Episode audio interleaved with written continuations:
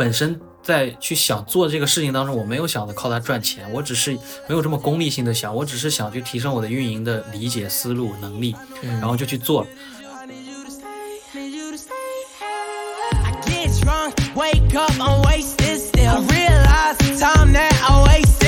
因为就像你说的，复盘总结这个东西，我说过不只能运用在生活哇，呃工作上，学到了，嗯，也能运用在生活上。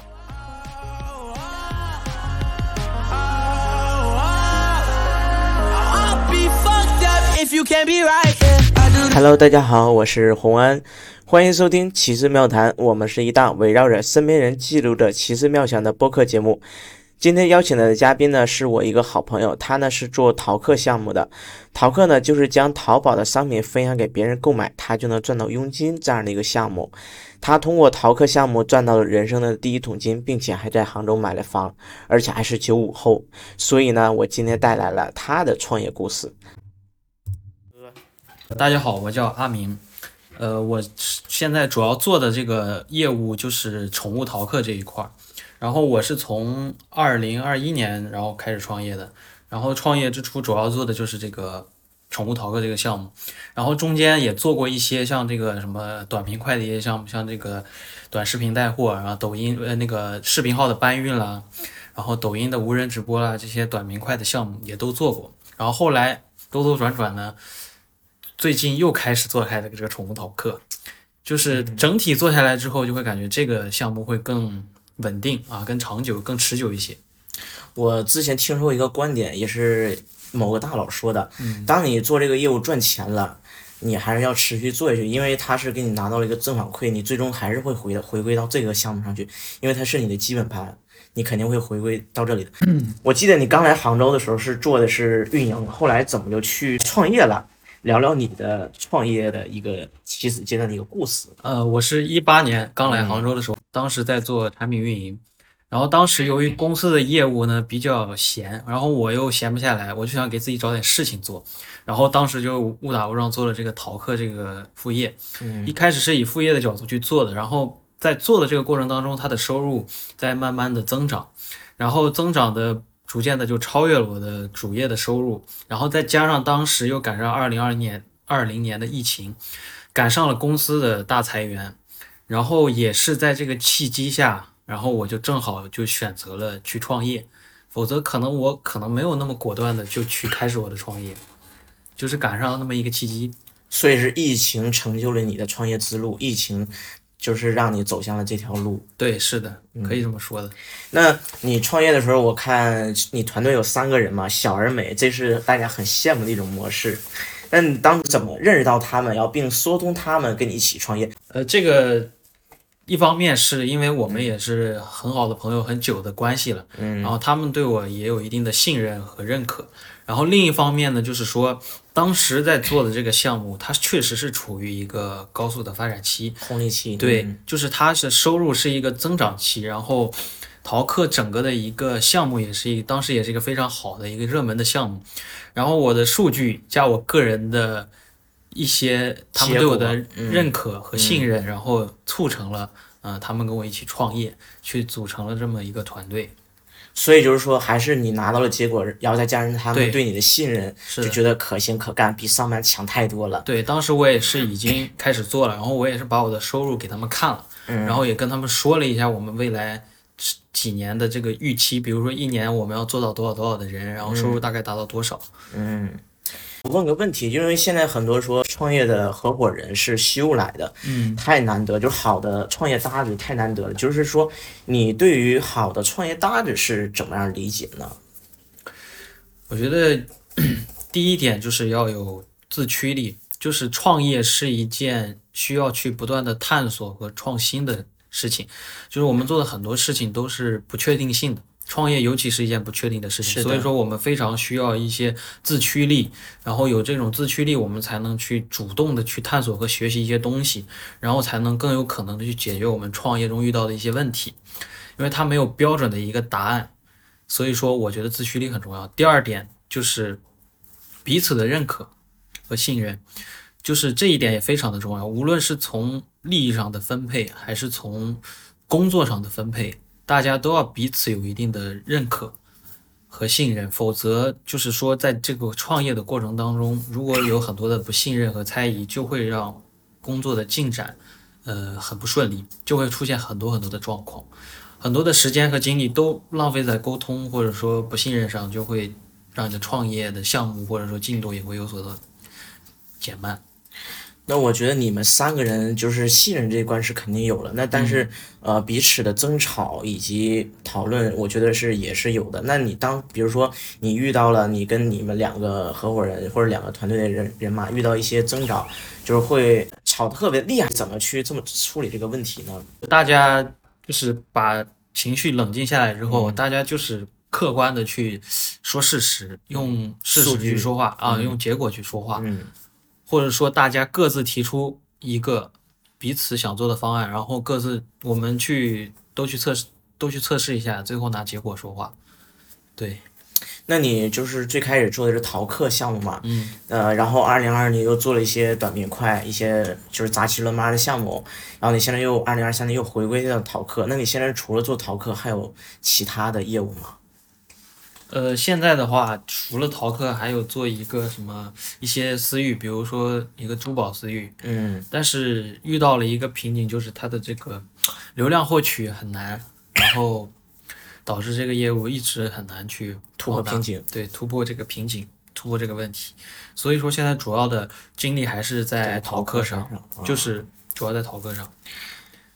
我记得你当时跟我聊过，是涛哥赚到了第一桶金。那你赚到第一桶金，人嘛，就是会不会出现飘的状态呢？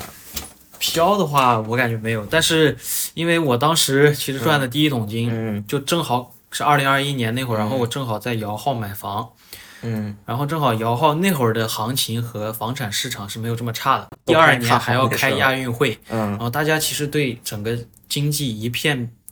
都非常的觉得看好看好，未来嗯一定会变得越来越好。再加上明年亚运会肯定会涨，然后当时呢我就会在摇号，但是正好运气好又摇中了，因为当时是很难摇的，嗯正好摇中了，然后摇中的那一刻，然后要买房的那一刻，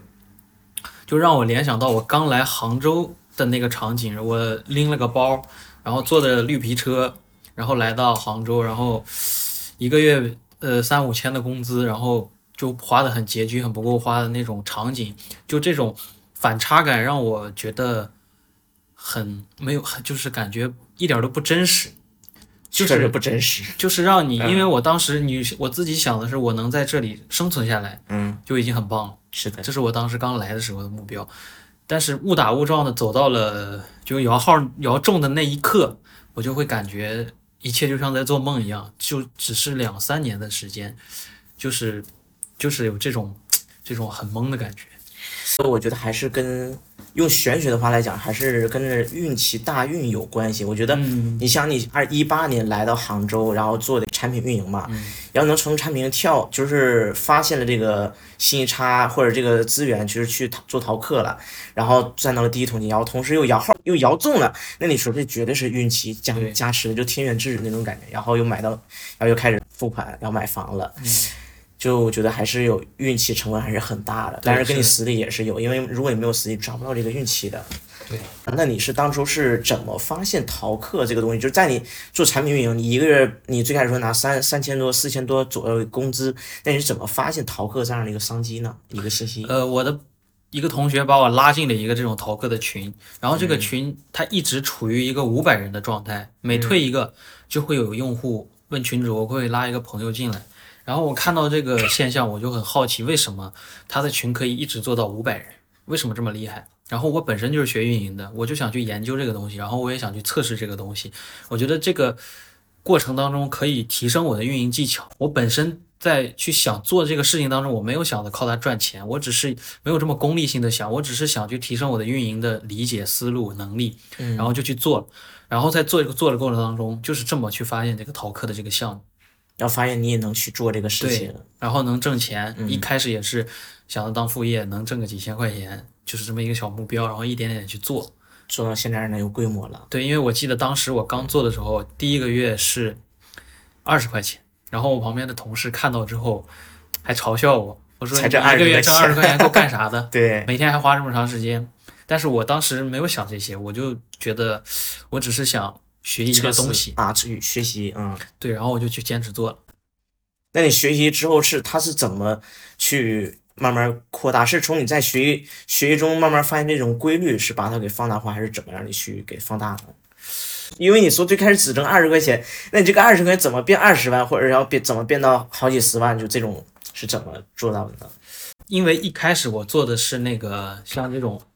生活用品，就是说，比如说妈里面群里会发一些嗯呃这个人用的东西，比如说这个衣服啊、鞋子啊、化妆品啊。但是后来呢，我发现就是看到了一种群，专门只发宠物用品的群。嗯然后当时我就非常好奇，这种只发宠物用品的群也能挣钱，收入会很高吗？我不确定，我也不认识任何人，没有任何的数据来源信息，所以我自己拉了一个群，就在我原来有的那些呃两个群，我记得当时是一千个接近一千个人，我就说谁养猫，然后扫码进群，我们这边有一个卖宠物用品的群，然后让他们进来，结果只有进来五六十个人，但是当时那五六十个人的收入就已经惊呆了我，我就发现了原来做这种群收入产出可以这么高。就是这种垂类的、垂直类目的群，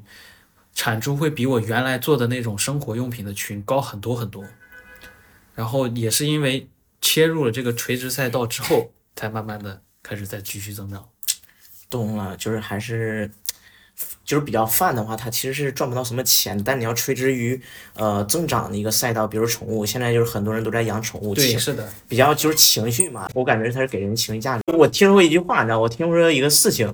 有人花九十块钱买猫，但是他的身价一下拉到了几千块钱，你知道是怎么做到的吗？因为生了一回病，看病他就花了几千多。现在，宠物看病很贵。昨天跟人聊了一个问题，就是我觉得很适合，就是你这个点。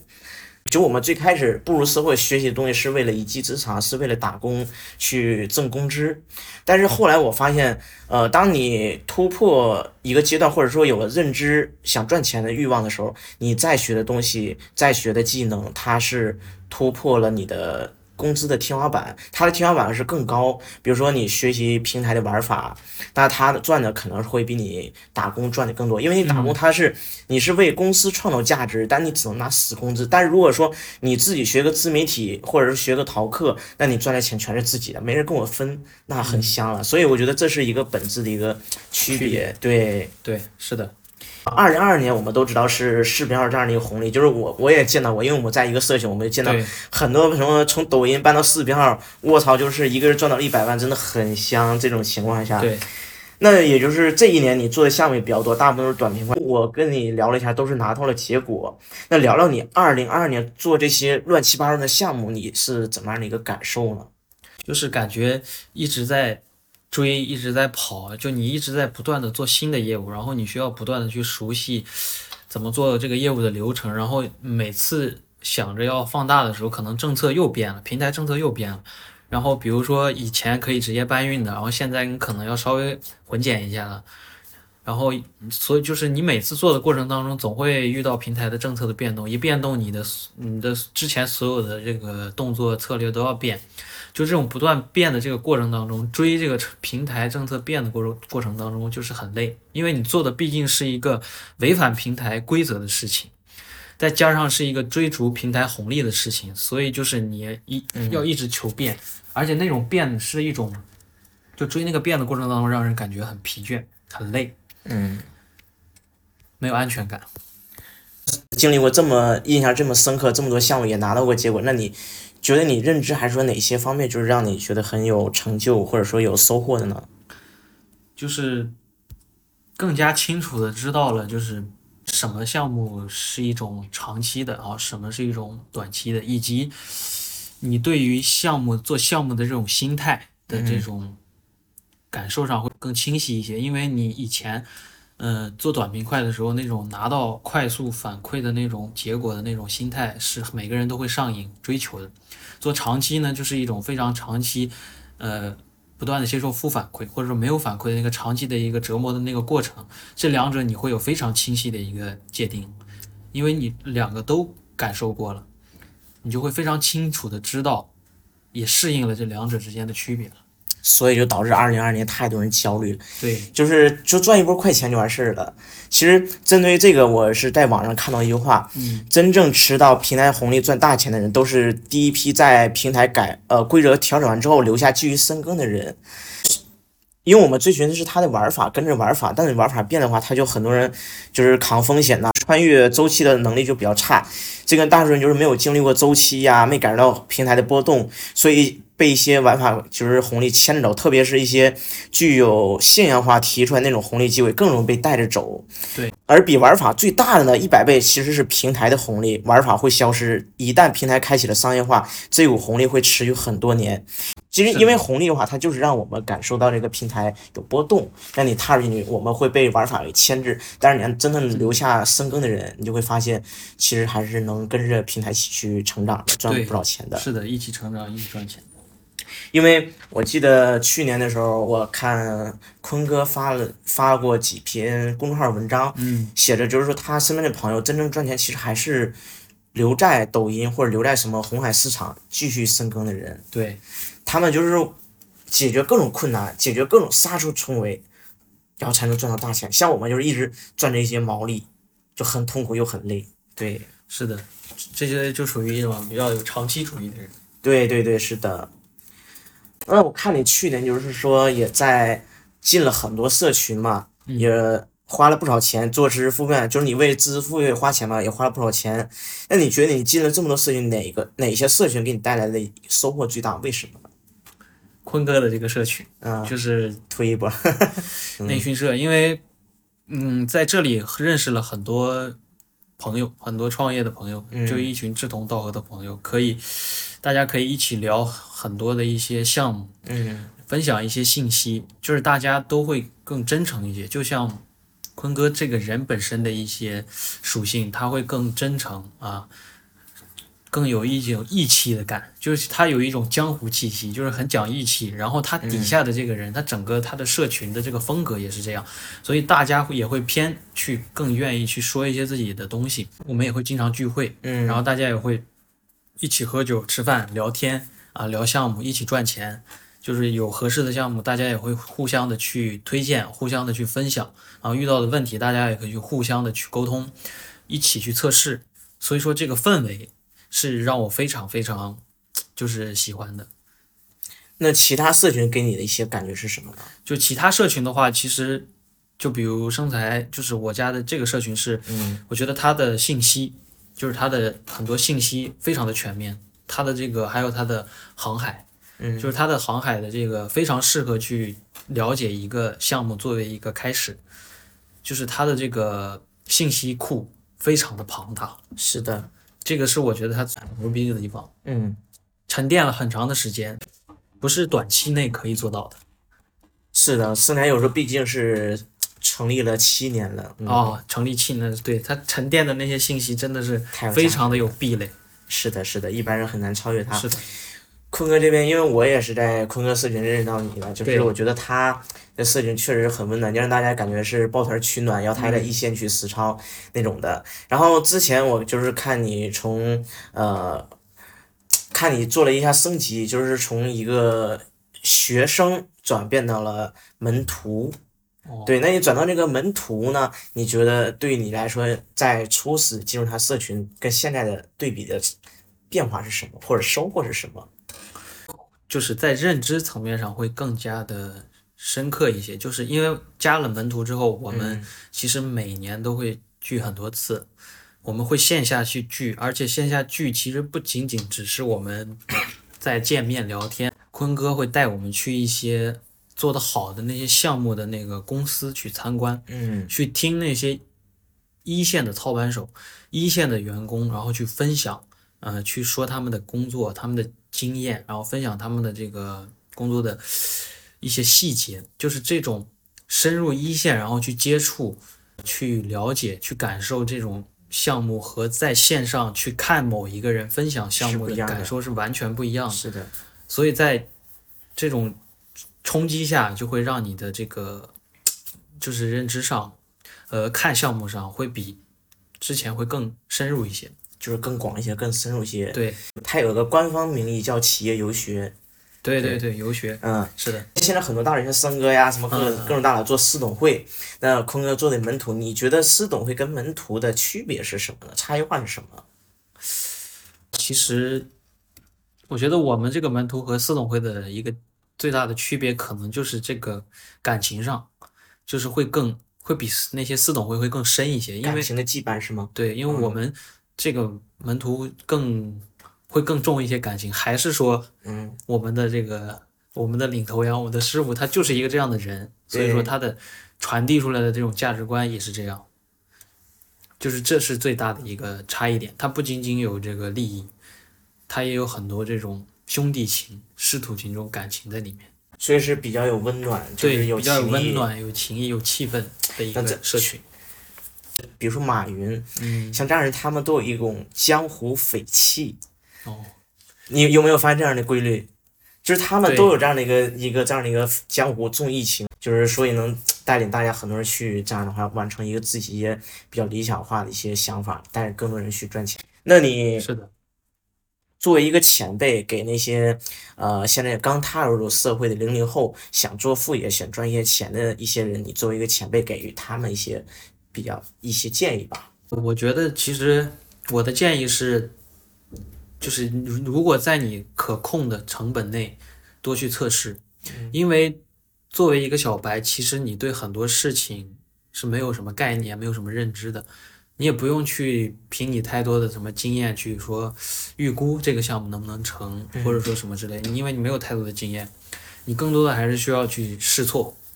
在提高你执行力的情况下去测试，因为我当时不只测了淘客，其实我也做了很多其多其他的副业，只是我测出来之后，这个是相对来说我觉得数据更好一些的，嗯。因为我之前也做过像公众号，然后一些什么什么 CPA 什么的拉新什么的，我都试过，但是其实最后结果更好的是淘客，所以说我觉得测试。低成本的快速测试是一个非常重要的过程。然后在测试的这个过程当中，其实你也能发现哪个项目你做起来更舒服，或者说你更喜欢。其实这个过程当中也是非常重要的。你找到适合你的、你喜欢的，然后如果又能挣钱的，我觉得其实这个才是最好的一个最适合你的一个副业的项目。但是你高估于现在的年轻人，就是执行力太差，想的太多，看太多，诱惑太多。那对于这种，你就是说有什么样的建议呢？这种其实我就不应该赚钱是吗？对，其实我觉得啊，人这一生不一定说每个人都得挣很多很多钱，很多，呃，或者说一定要多么的成功。我是觉得每个人都有每个人的人生，就是每个人都有每个人的路要走。有的人其实，你就像我有的朋友，我拉我刚毕业的时候，我拉他来杭州，我说你来这儿，我这边儿我跟能给你介绍工作，嗯一个月可以拿一万。他在太原的话，比如一个月只能拿两千，但是他说他不想来，他就喜欢那种安逸一点的。啊、节奏慢一点的，然后舒服一点，不喜欢离开自己的家乡。其实这就是完全两种不同的人，就是你劝他也没有用，他就是那样的人，他就想追逐那样的人生。但是像那种执行力又差啊、又不想干，其实本质上其实他就不适合努力型、奋斗型的人生。他只是想要钱，但是要要钱，这只是人最基本的欲望，是人都想要钱。是的，其实就是像那种人的话，就得逼着他，就是比如说呃，有一些负债啊，或者是对，我觉得我有一些欲望的，欲望很强大，支撑你前部的绝对是有一个很强大的一个什么欲望或者一个点能支撑你的意志力。对，要不就是你内心的内驱自驱，要不就是你有外界的压力，比如说你真的很穷，没钱花了，要不你就负债，负债累累，如果不不把钱还了，你翻不了身，要不就是压力，就是这些东西。你要是说真靠什么建议啊，去帮助这些，比如说没有太执行力或者比较懒的人，让他们去挣钱，我觉得我要有这个技能，我就不做逃课了。有道理啊，那样你就开挂了嘛，那不是？对呀、我这个东西是一个反人性的。对，其实最根本的就是，还是我觉得是圈子吧。我我说说我的看法，其实我觉得，呃，如如果有这个想法，我的建议是先进入一个赚钱的圈子，比如说森林有数对或者淘金自助这样的赚钱圈子，先把你的眼界打开，然后你去感受一下别人是怎么赚钱的，体验一下，先把你的思维给拉上来，因为你打工思维跟呃做副业以及创业的思维是不一样的。打工就是说我只需要把工作做好就可以了，但是如果你创业做自由职业，或者说做副业，他的思维是说我如何把这个业务做得更好，对吧？对所以他需要看到这个世界，把认知拉到一个一个维度，那样的话去再看，完了再去经历，再去做，对，这个时候再判断是不是。如果有些人适合，他会尝试各种，就是知道试出来适合自己的。嗯，你说的很对，应该先加入圈子，知道很多项目，然后再去测试。我当时就是没有圈子，所以说很多东西都是自己瞎测，呃，浪费了很多时间测一些很很基本的东西。那你没有加入圈子，你就只是听了朋友给你拉一个群，就这么简单，就是就开始做这个逃课。对，所以说我浪费了很多时间在一些非常小白基础的事事情上，是这样。我觉得不浪费，因为你如果没有那那一段经历，你知道吗？你还不会有现在的现在的。我觉得，对，因为人是环境的产物，人就是只有你看到身边的人在做，或者身边有人在做相同的事情，你才能去做。我们所在圈子现在就是最有捷径的方法，就是通过公号，因为现在各种社群都通过公号打广告，嗯，是通过这个去进去。那我们选择愿意去付费，就是信任他，就是他值的这个价格才进去的。所以我觉得你那段经历可能是推广的没有这么这么厉害，像现在的这么厉害。嗯肯定是对，所以你当时是那段经历，我觉得是也不算是浪费，我觉得是嗯必经之路吧。你如果没有经历过那段时间，现在也肯定不会就是有这样的一个认知，有这样的一个成绩。是的，对是那倒是，也是有收获的。对，我觉得，我觉得人生，呃，三十年后嘛，就是你三十年前的总和，就是你所有做的事情都不会白做，我觉得也是有一定道理。所有你做的事情都不会白做，是这样的。所以对于那样新人搞钱的人，我是这样想的：第一，你先把自己的工作搞定，你不能说为了做什么样、工作本职工作本职工作丢啦或者什么，你先本职工作做得很好，也要有其余时间，然后去进入社群，然后打开视野。你要不焦虑，能接收，能承载住这个信息差的时候、信息量的时候，那个时候你再完成了第二阶段、第三阶段，就在尝试各种阶段，然后可以直接去做下去。我是这样想的，对。对，我觉得你这样会说的比我刚刚更全面一些。是的，是给听众、给听友一个很好的一个建议。我觉得，因为我觉得，呃，近两年，尤其是疫情过后嘛，消费降级，就是我觉得大家搞钱的欲望太重了啊，就是现在花钱欲望降低，但是搞钱欲望特别上升。所以我觉得我需我们需要给这些想搞钱的人树立一个很正确的一个诉念观，因为现在很多就是像抖音，你知道吧？嗯，就让人很焦虑。你想，你想动不动说什么日入过万、月入过万，谁看着不想进去？但实际你进去之后呢，被割了。对，没有那么多日入过万，要都这么多的话，这世界上哪有穷人？是没有那么容易的。是的，是的，是的，我也很赞同。我觉得你现在有一个习惯非常好，爱思考，也爱做复盘总结。你跟我说你这是天生的，我之前也看过你写东西，确实写的很棒。呃，我看了自己都有很多收获。那你说这个思考与复盘这个习惯，你觉得他这个习惯给你最大的帮助是什么呢？就是它可以让我更客观的去看待我自己的问题，更及时和客观的看待我的这个问题。就是我每天工作完一天之后，嗯晚上我会写工作总结，我会去复盘我今天遇到的问题是什么，然后我会去梳理一下，然后怎么解决，测试的方案是什么，以及我今天也会写一些我的收获。就是在整个这个复盘和这个总结的过程当中，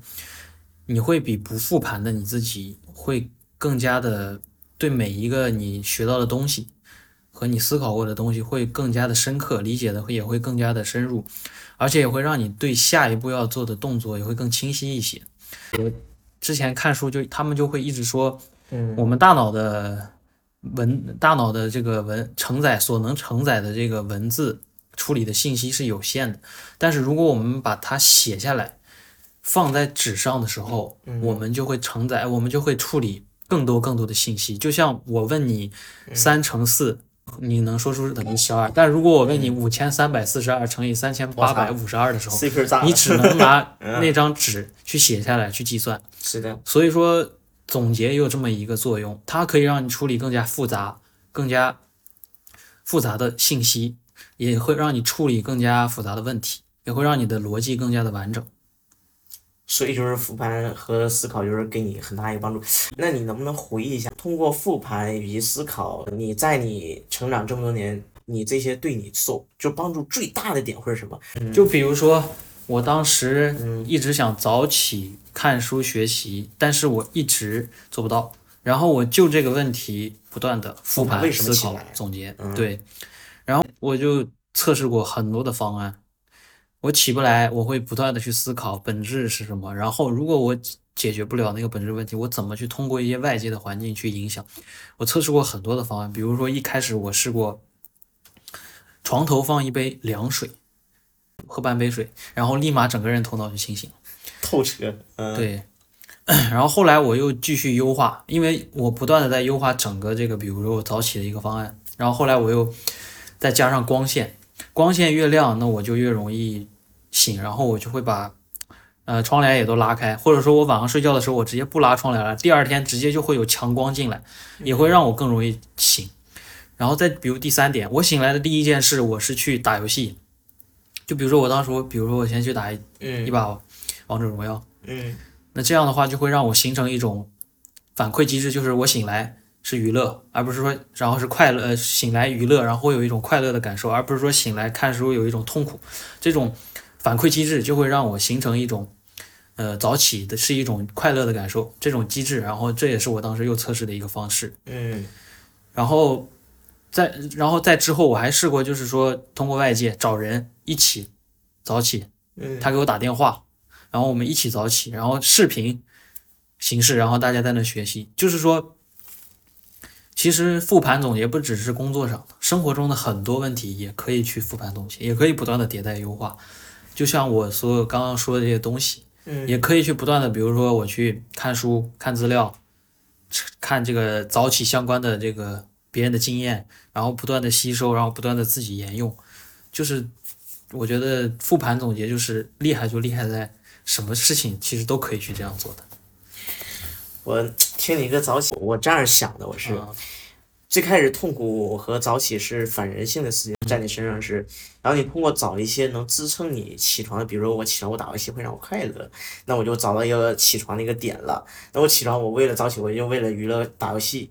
这样一点，然后后期你又觉得说抱团取暖，那那也就是说跟大家一起起起床嘛，然后会更有动力，因为你想有人赚一钱，那那我肯定愿意起来的，对。然后之后就慢慢晋级到就是说从打游戏要变得慢慢现在就是看书之类的这。其实我觉得都是相当于是逻辑思维那种的，比如说思维导图，第一步先完成起床，第二步再完成就是看书这样的一个转化这样的一个动作。那你觉得，呃，你能不能就是说聊一些比较细一些，就是能给那些呃想做复盘以及有这样的一个深度思考能力的人，怎么开始做复盘的一个建议呢？我觉得最开始最重要的是坚持下来，所以说一开始不用说拘泥于形式，一定要写多少字啊、一定要写什么样的格式，然后最开始其实只需要去坚持写，从最简单的开始，比如说，其实最重要的一个就是说我今天遇到了什么样的问题，我需要改进什么样的点，就比如最简单的一个例子，我假设我今天跟同事开会的过程当中，啊、我说了某一句话不太好，然后我今天记下来，复盘的时候我就写了，然后这句话说的不太好，然后我以后应该怎么去说，然后之后呢，在下一次开会的过程当中，然后你去改进了，我觉得这就是一个最简单的一个复盘的一个闭环了，就是说一开始一定要以最坚坚持为主，嗯。只有你先养成坚持的这个习惯，然后你才可以去说考虑之后的这个质量啊，或者说字数啊什么的。嗯，因为这个东西最难的就是坚持。我觉得，我觉得阿明你说的很多，就是从聊天到现在，所有聊的东西都是围绕着本质，它的底层逻辑最深层的去走的。有没有发现？就是说你要，比如说做项目，我们要先想到，就是说是测试，通过测大量数据才能找到四个自己的。那从聊到复盘那块儿，你说它真正的难点是反人性，是坚持，那其他都是锦上添花。因为坚持这个东西，只要能坚持下来，其他都是可都是没太大问题。最难的点是坚持，就是你是给我的感觉是始终先解决根本上的问题，解决根上的这样的困点卡点，然后之后呢，就是慢慢慢慢就是相当于难度一点点，就是慢慢减下去了。然后才从那时候去一点点去提上来了。我们接下来吃瓜环节、八卦环节，为什么会想到这个话题？因为我身边的人，就是异性朋友都看上阿明，然后也有朋友给他介绍很多对象，我就很好奇，要么阿明你聊聊你的情史？我其实也就谈过三次还是四次恋爱，嗯我谈的也不多。啊，那你对于呃哪一段感情就是印象最深刻呢？上大学的时候吧，因为那会儿就感觉什么，就那种感觉很年轻，嗯就谈的时候会有那种刻骨铭心啊，死去活来了，就是那种很初恋吗？娇呃很巨很作嗯，很作的那种那种状态。你说那个大学女生比较很作，不是，我是说嗯我我也很作，就是其实大家都挺幼稚的，啊，但是其实那样的感情是最呃最最可爱、最最纯真、嗯最纯粹的那个阶段。那这个感情就是说，我听说就是好的恋爱关系，或者说一段恋爱能教给人很多东西。嗯，那就是那这段恋爱，你觉得你在这里从中收获到什么呢？就是我变得更独立了，因为在那之前我好像是一个恋爱脑，挺需要，也不是恋爱脑，就是我挺需要一个人陪我的。我也不至于粘人，只是说很多事情我其实想有一个人陪我做。但是从这段之后，我就变得非常非常的独立，我就不怕，就是任何事情基本上我都可以自己做。然后我也变得越来越独立，然后也不再会惧怕孤独这种东西，就慢慢觉得一个人只是一种对我来说只是一种状态，嗯，不是一种负面的感受。嗯，就不会觉得哦，孤独是一件很难过的事情。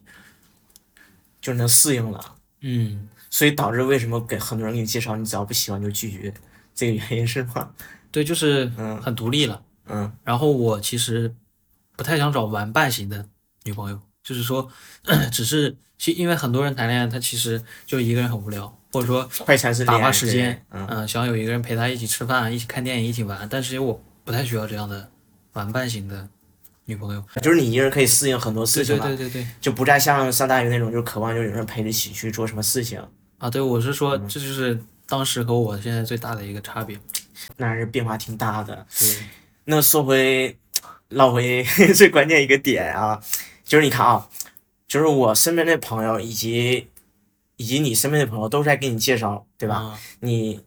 都没感觉，甚至都有人喜欢你，你也没感觉。那你到底喜欢什么样类型？你说你不喜欢玩伴型类型，那你喜欢什么样的女生呢？首先声明第一点，啊其实大家只要见了我，嗯都爱说要给我介绍，给我介绍。大家其实，但是其实都这么说，但是其实真正介绍的并没有说的那么多，嗯，就可能就是十个人见了，有十个人说要给你介绍，但是说真正给你对真正落地、嗯。落到实际，然后落地执行的，可能也就那么一两个、两三个。对，其次就是说，我其实很多人都说我比较挑，但确实也是因为我我不是那种，呃，可以说有一种感情洁癖吧，不喜欢随便谈恋爱的那种。哦，然后我其实更想找的是那种灵魂伴侣，聊得来的，就是我更注更注重注重的是那种呃精神上的沟通。嗯也就是说，这个东西是一个很抽象的东西，越抽象的东西呢，就越难去说清楚、描述清楚以及找到，因为这个东西它不像说啊、呃比如我喜欢呃御姐型的，我喜欢。呃，外貌一样，可以说长什么样子，或者说，嗯，喜欢是他是什么样的工作类型的，他是什么样的性格，这些都非常的好去量化，好去描述。但我说的这个东西比较抽象，所以我很看感觉。其实能聊得来同学，他们的三观是差不多的，我觉得是，因为你只有达到这样的标准的话，比如说你再去呃旅游啊什么其他，我觉得都是锦上添花了。是啊，因为你只有能聊得来，就是嗯，相互都是那什么，对，比较契合的一个人。这个这种就是我觉得太难了，这种灵魂伴侣，是啊这是这种属于灵魂，确实很所以说不好找嘛。确实不好找。你要是说只是想谈恋爱，那就没有那么多乱七八糟的限制了呀，对吧？你也不用说要聊得来。我为什么就是说他们，比如说有介绍的，我也会去见一下。嗯，就就是说，如果他给我发照片啊，我觉得啊、还可以有眼缘，我会去见一下。嗯就是因为我觉得这个很难找，所以说我需要不能错过每一次这个可能性，嗯就是说还是要有一定的基数，认识足够多的人，嗯，然后你才能可能才能更容易去找得到你想要的那个人。如果说因为我本身在创业，其实我而且做的是线上的，其实我接触的人很少，圈子呢也不大，而且我觉得我接触的其实还是男生居多，创业的啊，创业的里面，好吧，怪不得。所以说只能说多去认识女孩儿。那你之前也尝试过相亲，那相亲这条这条渠道就是就没有找到喜欢的吗？因为我觉我觉得你像你这种类型就是更适合走相亲。为什么会走相亲？因为第一相相亲是筛选，第二呢就是说也是想有相同的需求的，嗯因为他们很多东西都是写在文字上的，对，啊、相亲这个东西其实我觉得还是挺好的，因为它有足够的数量让你去筛。就跟做做那什么做业务似的，对啊就跟你做项目一样嗯嗯你有一定的基数，你才能保证一定的概率，足够大的基数，嗯，然后你才能保证整个实整个实验的这个成准确性。样本数据太少，就会导致实验的结果偏差很大。嗯所以相亲其实是可以满足你这个需求的，就是它量很大。那你从相亲上就是就没有遇到过喜欢的吗？或者符合你标准的那种的吗？我觉得是没有，没没遇到，就是他们很难，要不就是说，嗯，这个人长得是你喜欢的类型，嗯但是其实你跟他接触的过程当中，你会发现，对他他的这个他的三观啦嗯这些又跟你不太符合。那要不就是说啊，这个人跟你其实挺呃聊的还行，但是吧，又觉得他啊长得又不是你想要的类型，所以说我也挺挑的，确实是挺挑的，比较难。万里挑一，你这是万万里挑一呀、所以说，嗯。我之所以现在就开始找结婚对象，就是因为我知道自己要找的这个人很难找。嗯。需要花很长时间，所以说我只能提前花更多的时，提前去找，嗯，否则其实很多人说我也不用着急结婚什么的，但是我觉得确实得提上日程了，不好找，真的不好找。要么家里就各种催，是不是？啊！就家里是一直在催，嗯。天天催，嗯，我就是问一句话，我想跟你探讨一下，嗯就是很多人说创业的时候不要找对象，嗯，你是怎么理解？因为他们觉得找对象会影响创业的进度或者怎么着，你是怎么理解这个问题的？这就是为什么我不找玩乐型的女朋友，就是说。哦一旦你找了这样的女朋友，明白你要对她负责任，就是她想让你陪她，嗯那你确实是要陪她的，嗯，她就会占用你的时间、你的精力。如果你不陪他，那你们就会产生矛盾，你就要去哄他，你就要去解决你们之间感情上的一些问题，这又会占用你的精力。所以，如果你找这样的女朋友呢，就势必会影响你的这部分就创业上的时间以及精力。所以我更想找的呢，就不是这种，就是说，既然聊得来，那就说明志同道合，就说明他理解我，也明白我需要花很多时间啊去在工作上，但是不工作的那段时间，我肯定也会给予他足够的陪伴，以及我该做的事情我都会做。那你会不会想到一点，当你想陪他的时候，他不需要你陪了，这种发生这种事情怎么办呢？我觉得，我觉得应该不会。我觉得，嗯我觉得我跟我谈恋爱的女孩子应该还是挺快乐的。啊，就是我觉得我还是挺能让女孩子开心，讨女孩子开心的。看来挺会呀、嗯我会，因为嗯就像你说的，复盘总结这个东西，我说过不只能运用在生活、哇，呃工作学上，到了，嗯也能运用在生活上。因为我自己也会去送礼物，对吧？嗯女送女孩礼物是一个终极难题，我平时就会列，嗯平时看到好的礼物我全会收集下来，我嗯就是相当于我嗯有一个收藏夹里，我放了很多很多的礼物，所以说我根本不愁送什么礼物。就是送礼物，我有很多种形式、玩法以及组合，就是说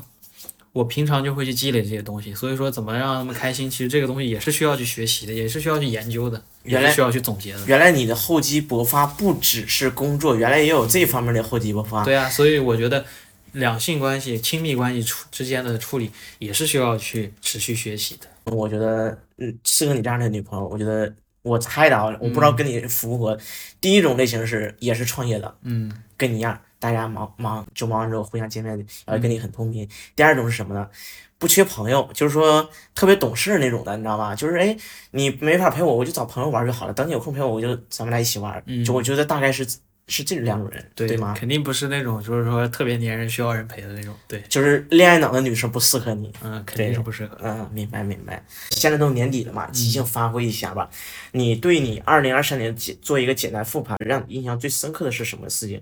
其实觉得就是选择大于努力这句话有了更深刻的理解，因为在这这今年二零二三年的这一年过程当中，嗯我一直在告诉自己不要去做所谓的短平快的这些项目，我也确实没有去做。就像今年的小红书搬运，我没有去做，我碰都没碰。然后我可能一直在想坚持做一些，比如长期一点原创短视频带货，呃，私域珠宝私域，还有就是直播等诸如此类的项目。但是其实你就算其实找了一些长期项目，不想做短平快的项目，但是我依然很难去把这些东西坚持下去做下去。而且我觉得选择大于努力，就是说，我从创业以来选了这么多项目，嗯短短的、短平快的好也好，长期的也好，还有就比如我当初做那个猫车的时候也好，我当初如果不是选择了这个宠物赛道，即使我如果我当初还是做原来的那个生活用品那个赛道的话，哪怕我再努力，其实我也很难去做到赚到我的所谓的第一桶金。嗯就是它的那个项目以及它的那个产出以及它那个天花板已经到达不了那个地方，你再怎么努力其实也没有用的。只有说我选择对了我那个方向，也是我垂直深耕的那个宠物的赛道之后，我才有有了现在的拿到现在这样一个一个结果。所以说，我觉得我今后新的项目也就更加的注重这个选择。就是说，在这个选择的过程当中，我需要去做充足的思考，以及去做信息的储备。信息的储备来源就是说要去向那些有结果的，或者说有做过这方面经验的人去请教，付费也好，或者说找人帮忙去问也好，找熟人托人去介绍帮忙问也好，就一定要好过你自己去。像我当初最原始的想法就是测试，嗯就是选择一旦选择错了，努力再多的努力其实都是白费。是的，很有认就像那句话，什么一定要努力，努力到自己无能为力的这种鸡汤话，其实也是要建立在选择上的，否则你真的越努力，走的走的弯路越多。嗯，那就是对于你二零二三年收获最大的是改变。那么你对于二零二四年就是大概就是有什么样的一个想法和规划呢？我觉得就是，我想淘客这个项目，其实它现在是处于一个下滑的，整体大盘是一个收入下滑的阶段。我希望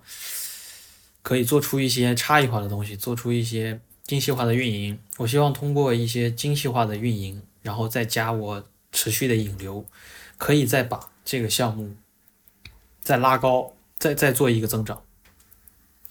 就是我觉得这个还是可以做到，而且我恰恰觉得。别人同行都恐惧的时候，都认为这个项目不能做的时候，如果这个时候我能入手把这个项目再做起来的时候，我觉得恰恰是一个更好的时机。因为大家都不看好的时候，竞争自然也会减少，引流的人最起码跟我 竞争流量的人就会减少。但如果我可以通过我精细化的运营把这个产出再提一提，那我觉得我做这个项目就是一个也是一个非常好的时机。其次的话，我就是我我还是想在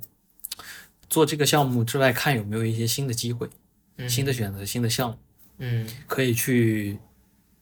做一个新的增长。那你这个我我想到一个点，嗯就是其实你这个跟股票有点像，当别人恐惧的时候，我贪婪，嗯就这种感觉。但是你你这种其实想脑脑补了一个画面，比如说你逃课做转型之后，或者说打造一个新的一个东西，新的一个增长，其实是你是能给行业做赋能的。找一些其他做逃课的，比如传播一些你的经验，但是一定要基于你拿到了结果。对就差不多你去跟人聊，就是说一个行业的赋能，然后这样的话就相当于是大家抱团取暖了。那他们有什么好玩的东西可以跟你去分享？对，其实这是我给你的建议，那你可以通过这个方式，你也可能就是说，呃，看到他们看到的好东西，然后大家一起去测。比如你测这个项目，我测这个，他测这好玩，哎，咱就在你的原有基础之上去做 更新。是的，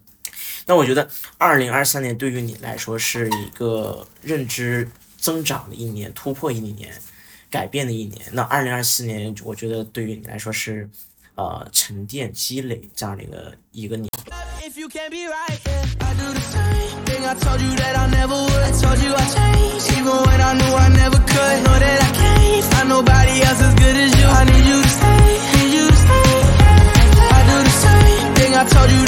would. I told you I'd change, even when I knew I never could. Know that I can't Nobody else as good as you. I need you to stay, need you to stay. When I'm away from you, I miss your touch. You're the reason I believe.